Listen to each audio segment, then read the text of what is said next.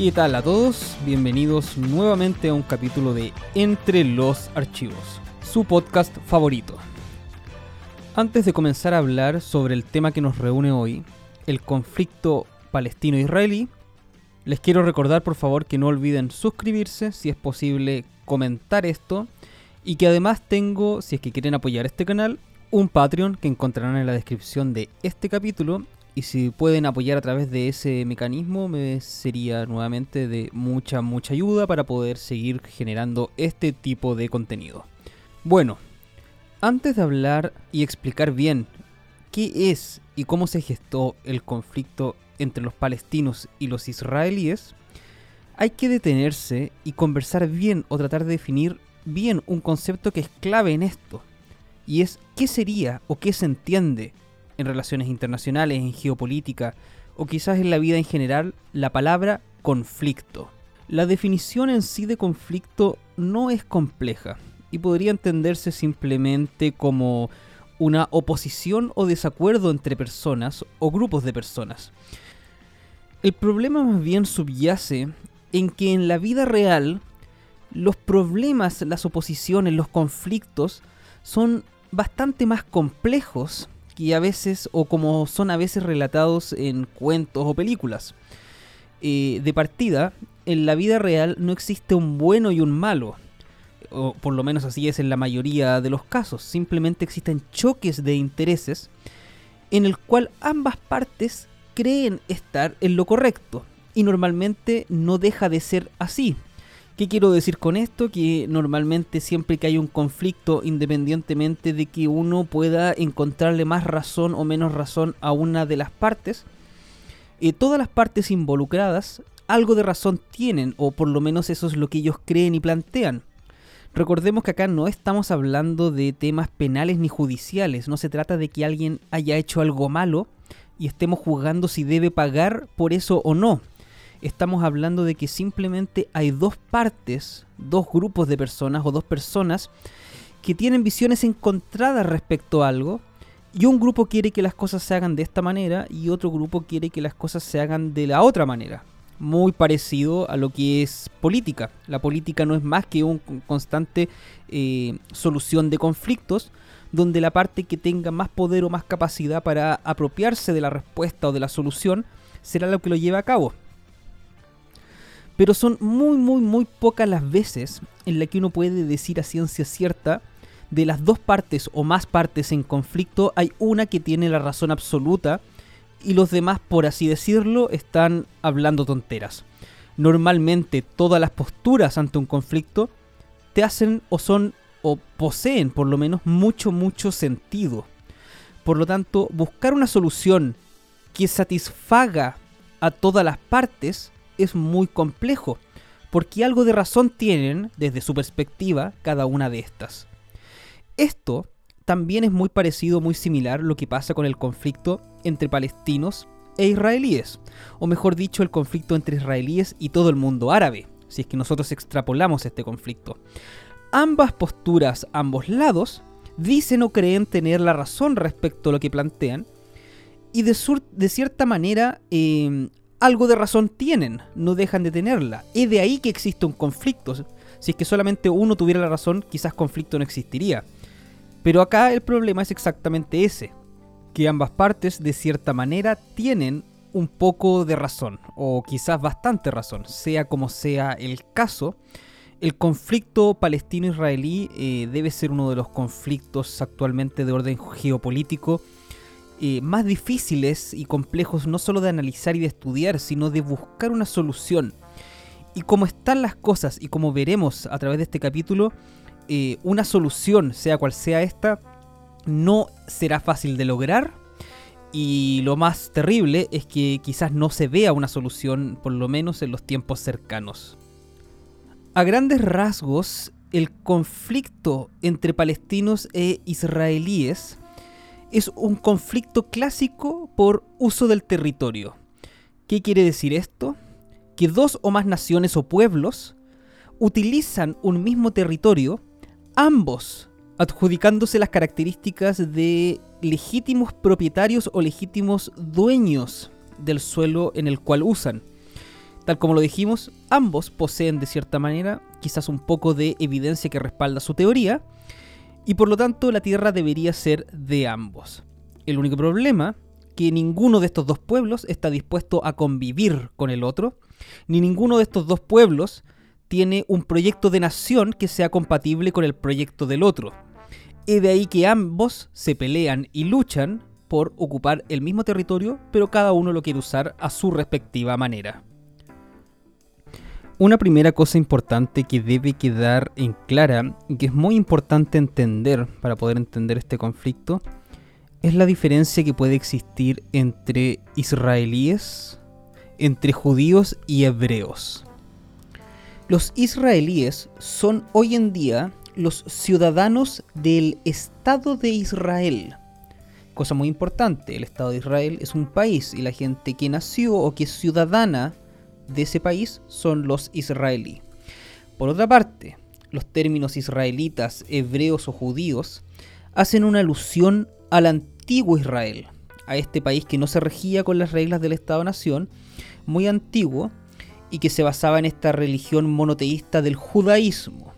Por lo tanto, los judíos son las personas que creen en esta religión del judaísmo, pero que no necesariamente son ciudadanos del Estado de Israel. En todos los países del mundo prácticamente hay judíos que son ciudadanos de sus respectivos países. Y por lo tanto, obviamente, no son ciudadanos eh, de Israel. Pero sí de alguna manera u otra se podrían considerar descendientes del pueblo hebreo, el antiguo Estado de Israel. Y cuando hablo de antiguo pueblo de Israel me refiero al pueblo de Israel bíblico, de esa época. Los hebreos judíos o pueblo de Israel son un antiguo pueblo de la zona de Oriente Medio que, según ellos, según el Antiguo Testamento, son el pueblo elegido por Dios, por su Dios, Yahvé. Quienes, si recordamos la historia bíblica, al ser esclavos de los egipcios, Dios los liberó a través de Moisés y les prometió la tierra santa, la tierra prometida, para que ellos finalmente la pudieran habitar.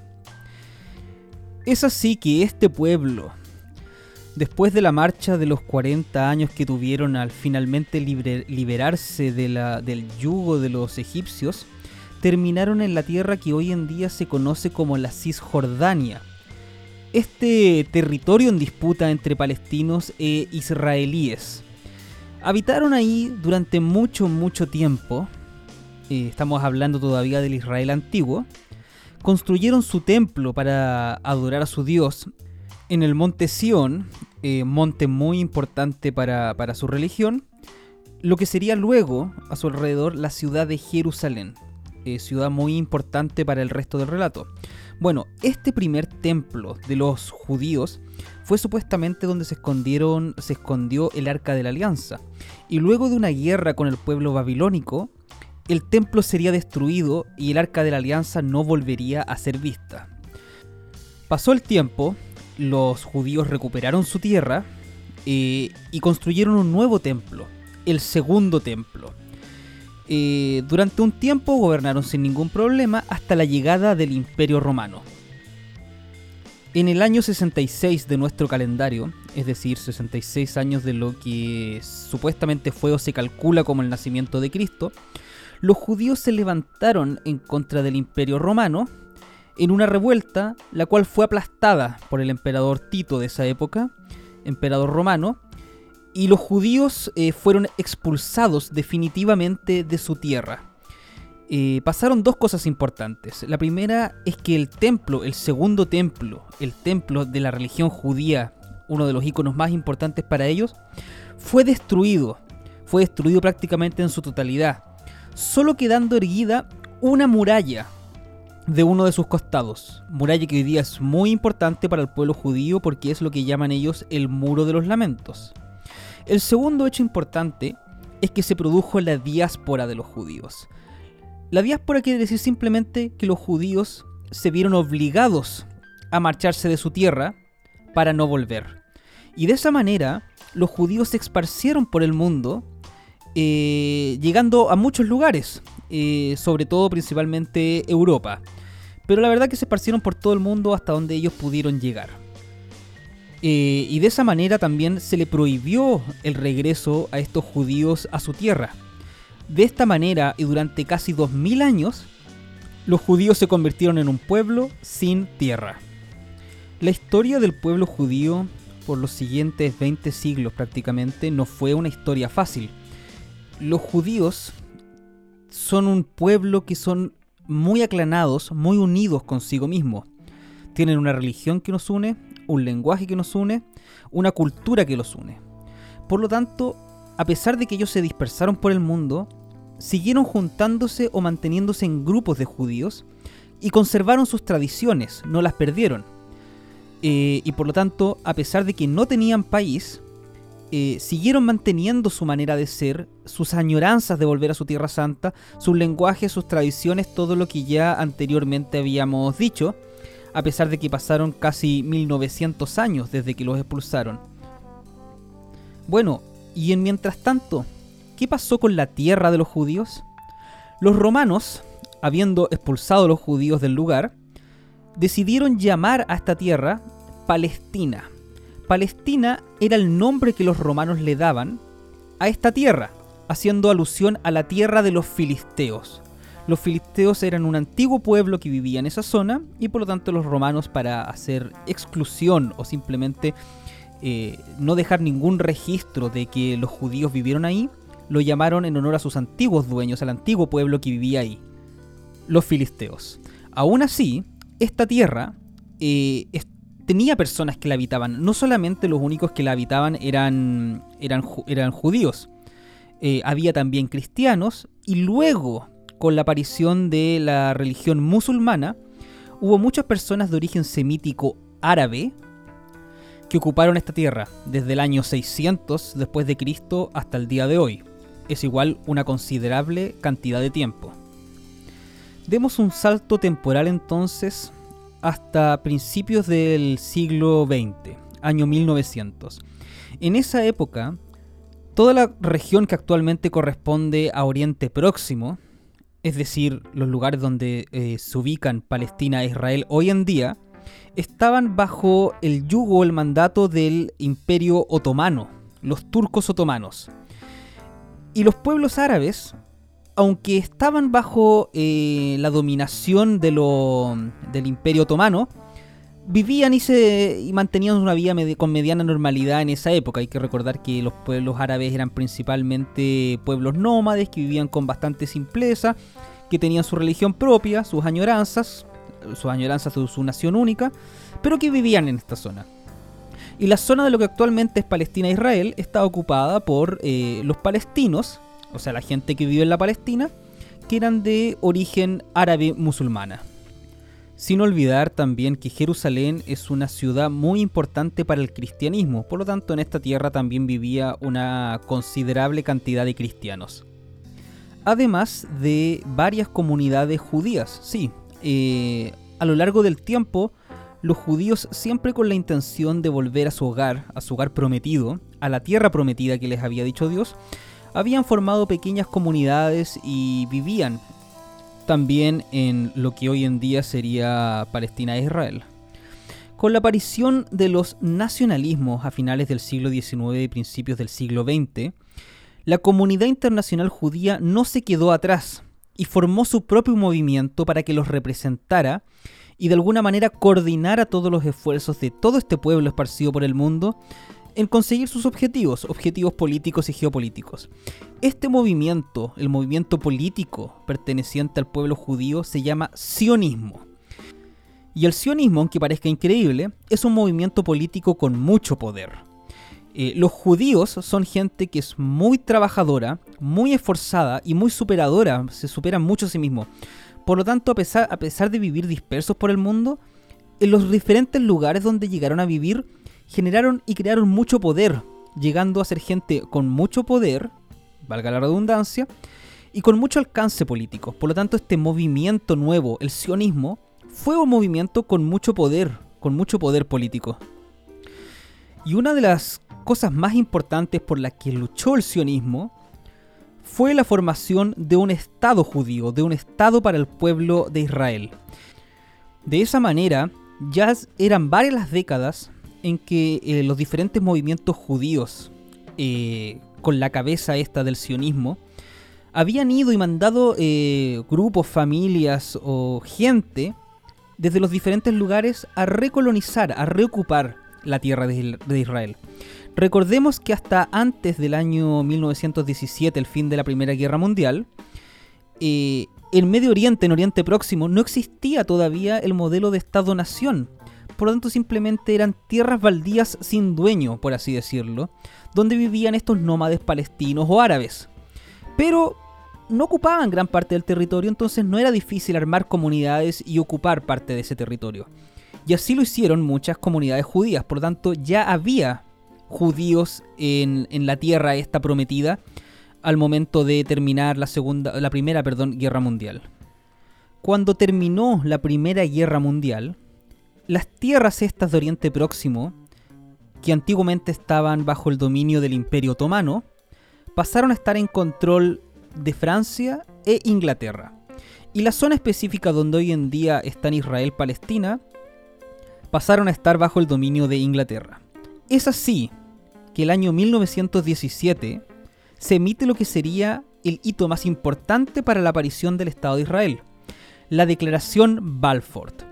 La Declaración Balfour fue un documento enviado por el ministro de Relaciones Internacionales de Inglaterra, Arthur James Balfour, dirigida al barón Lionel Walter Rothschild, donde le decía que el gobierno inglés veía favorable la creación de un hogar para el pueblo judío en la tierra de Palestina, lugar que actualmente acoge este conflicto.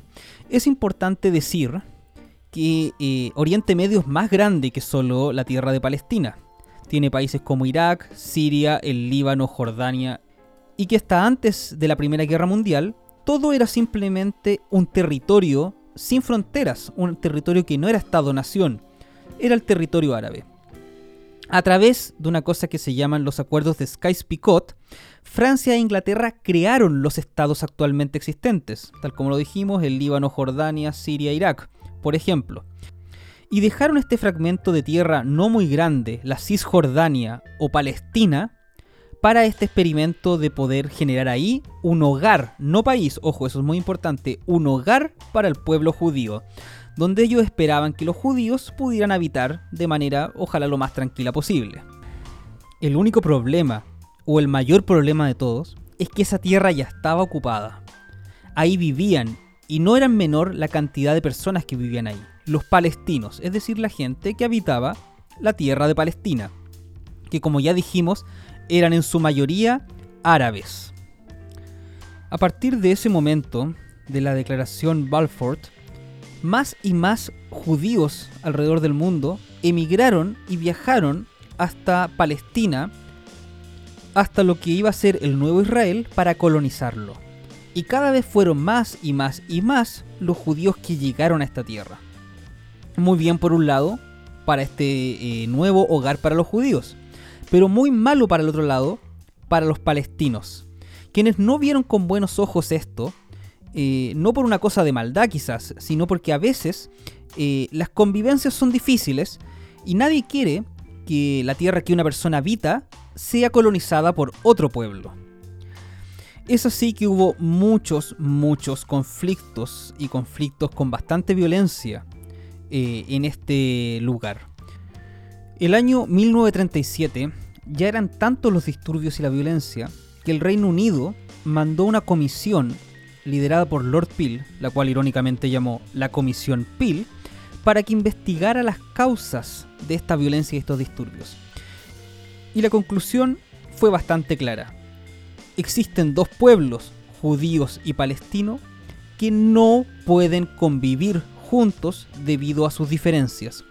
Por lo tanto, se recomienda hacer una partición de la tierra de Palestina y formar por un lado un Estado plenamente judío y un Estado plenamente palestino. Por un lado, los judíos tomaron esto de buena manera, lo aceptaron. Iba a ser bueno pasar de tener simplemente un hogar a tener un Estado.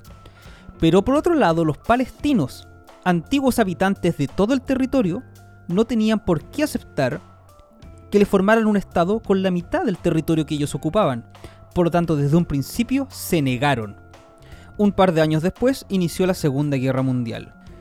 Y para no seguir avivando la tensión en la zona, sobre todo la posibilidad de que los países árabes se aliaran a la Alemania nazi, es que Gran Bretaña decidió no seguir aceptando eh, o bloquear de alguna manera estas inmigraciones de judíos hacia la tierra de Israel.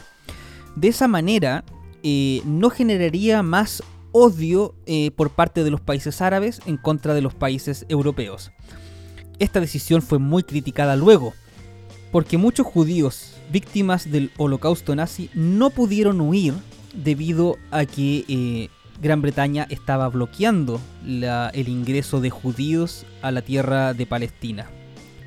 Al finalizar la Segunda Guerra Mundial y con la aparición de la ONU, Inglaterra decidió abandonar su mandato sobre Oriente Próximo, y entre esas cosas se incluía la solución del problema entre las comunidades israelíes y el pueblo palestino, y dejó esto en manos de las Naciones Unidas. Es así que el año 1947 una resolución de la ONU decide finalmente la creación de dos estados independientes, el Estado de Israel ocupando una fracción del territorio y el Estado de Palestina ocupando otra fracción del territorio. Además, punto importante, es que la ciudad de Jerusalén iba a tener una eh, situación especial e iba a ser considerada de carácter internacional. Los judíos aceptaron esta resolución, pero los palestinos no lo cual sería un error muy grave, porque los palestinos no aceptaron tener su propio Estado y hasta el día de hoy no lo tienen. Pero por otra parte, como lo dijimos, los judíos sí aceptaron tener su propio Estado y así dos años después, el año 1948, declaran su independencia y conforman lo que sería, o por de alguna manera, inauguran el Estado de Israel.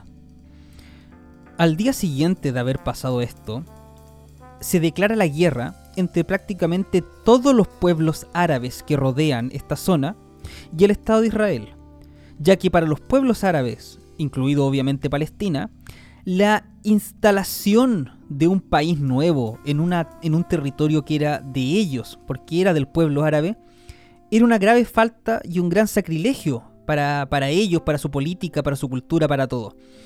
Por lo tanto, es que todos estos países, el Líbano, Jordania, Irak, Siria, parte de Arabia Saudita, Egipto, le declaran la guerra a Israel. Guerra que duraría 15 meses y que Israel, a pesar de ser un país nuevo y solo, ganaría. El año 1952 se vuelve a producir un conflicto entre Israel y Egipto. Conflicto armado que vuelve a ganar Israel, esta vez conquistando y dominando la franja de Gaza y la península del Sinaí, eh, una vasta, muy grande porción de territorio que era de Egipto. Bueno, esta porción de territorio, la eh, península del Sinaí, pasaría a estar en control de los cascos azules de Naciones Unidas por varios años, hasta que finalmente se retiran y el año 1967 Israel detecta movimientos de tropas por parte de Jordania, de Siria y de Egipto e inicia un ataque preventivo. Una guerra que duraría solamente seis días, por lo que pasaría a ser llamada, obviamente, la Guerra de los Seis Días. En esta guerra, Israel aumentó mucho, mucho, mucho su territorio, pudiendo dominar la zona de Altos del Golán en la frontera con Siria, además de ganar el frente contra Jordania, y dominar gran parte del territorio de Cisjordania, incluyendo tomar posesión de la ciudad antes internacional de Jerusalén, y además de quedarse con toda la península del Sinaí, antes dominada también por Israel, pero de vuelta a Egipto. Ahora sí, la posesión sería definitiva. De esta manera, todos los países árabes que se vieron revueltos en este conflicto salieron perdiendo y perdieron territorios. Pero si hay uno de ellos que perdió más, por sobre todo, es el pueblo de Palestina, que recordemos no tenía el estatus de nación, era simplemente un pueblo viviendo en esas tierras y que cada vez veía más y más y más reducida su área donde poder vivir. El año 1973 se produce otra guerra más, la guerra de Yom Kippur, en el cual el día de Yom Kippur, un día de fiestas para el pueblo judío, y con el factor sorpresa de su lado, Siria e Egipto intentaban recuperar lo que habían perdido. Nuevamente fracasaron en su misión y no pudieron recuperar los territorios que querían. Así que finalmente Egipto optó por la vida pacífica y el año 1977 el gobierno de Egipto llega a un acuerdo con el gobierno de Israel para, por un lado, devolver la península del Sinaí a Egipto, pero por otro lado Egipto reconocería formalmente la existencia de este Estado de Israel, que todos los otros pueblos de la Liga Árabe no habían querido reconocer. Eh, de esta manera, Egipto es expulsado de la Liga Árabe y de alguna manera u otra se podría decir que sale del juego.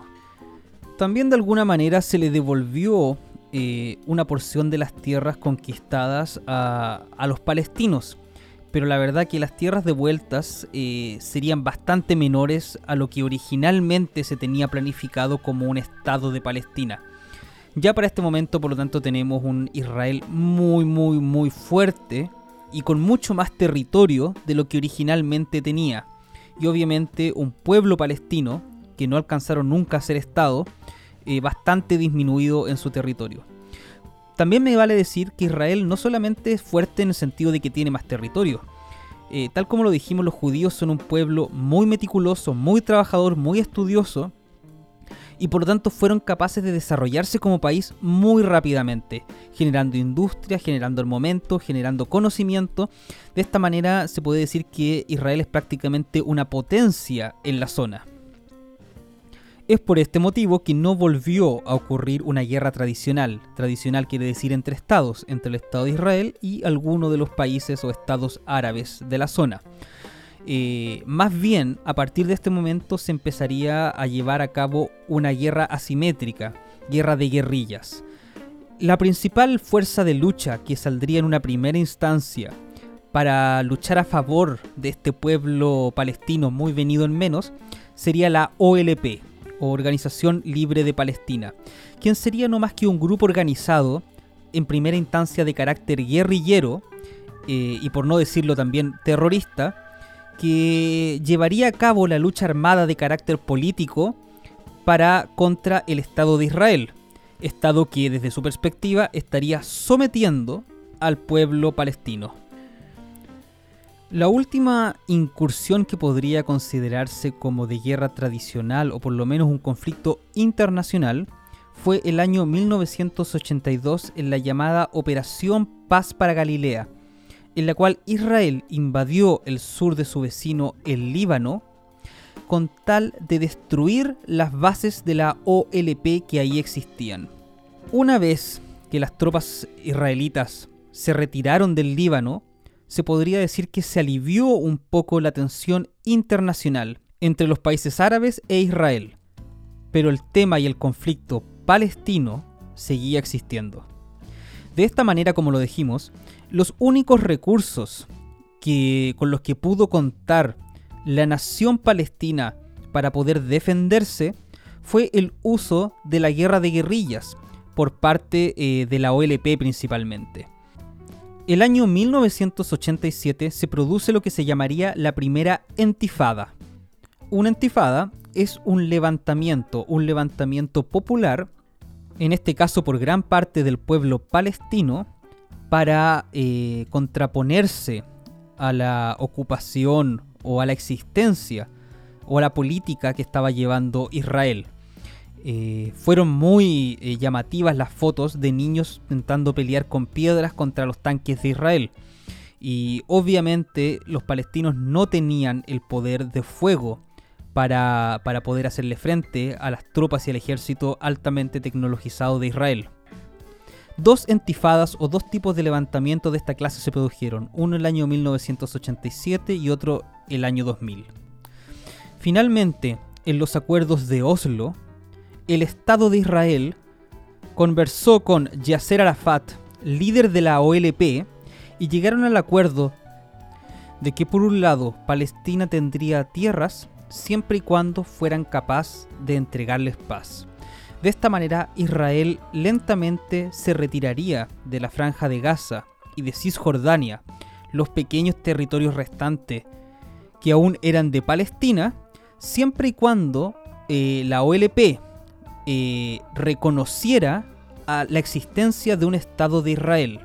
De esa manera, la OLP se transformaría oficialmente en la autoridad del pueblo de Palestina, una especie de liderazgo.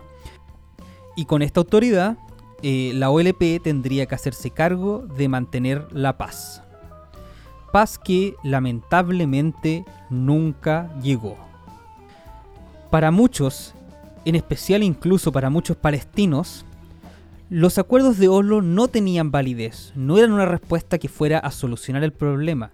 No solo eso, sino que ahora la OLP, como movimiento líder del movimiento palestino, ya no sería el movimiento con fuerza, el movimiento guerrillero que era en un inicio. Por lo tanto, apareció un grupo llamado Hamas, un grupo de carácter religioso y bastante más violento y duro en sus peticiones y en sus luchas de lo que era la OLP. A partir de ese momento, por lo tanto, no hubo más que más conflictos y más combates, más luchas y más muertes entre palestinos e israelíes. Vamos entonces a la situación actual del conflicto. Actualmente, prácticamente todo el territorio que le correspondía a estas dos naciones está ocupada por el Estado de Israel. Los palestinos están reducidos a un lugar que se llama la Franja de Gaza, un territorio muy pequeño y controlado políticamente por este movimiento llamado Hamas, que es un movimiento, como lo dijimos, de una lucha eh, muy, muy, muy violenta.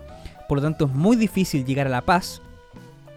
Y un segundo territorio más grande llamado Cisjordania, donde viven actualmente la mayoría de los palestinos.